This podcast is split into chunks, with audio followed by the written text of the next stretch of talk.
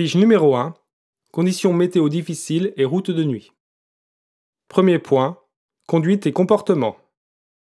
Dans des conditions difficiles, dans tous les cas, il faut réduire la vitesse, augmenter la distance de sécurité, respecter la réglementation et allumer les feux adaptés.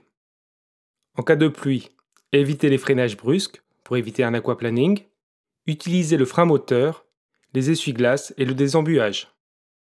En cas de brouillard, il faut se guider à l'aide du marquage au sol.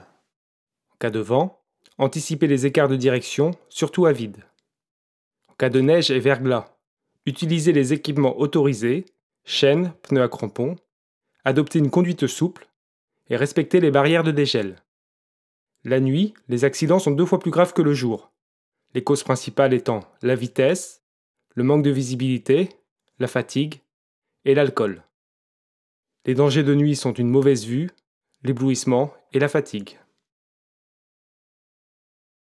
Deuxième point, les précautions à prendre.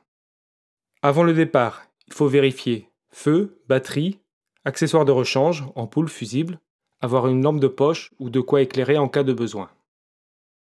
Pendant le trajet, il faut faire plus de pauses, adapter la vitesse aux conditions et ralentir davantage en virage. En cas d'éblouissement, on fixe le bord droit au loin. En cas de mauvaise visibilité, on utilise les marquages au sol. Il faut se méfier du coup de pompe au petit matin. On peut consulter les informations routières à la gendarmerie, sur Internet, avec Bison Futé par exemple, et sur les radios, 107.7 autoroute, radio locale.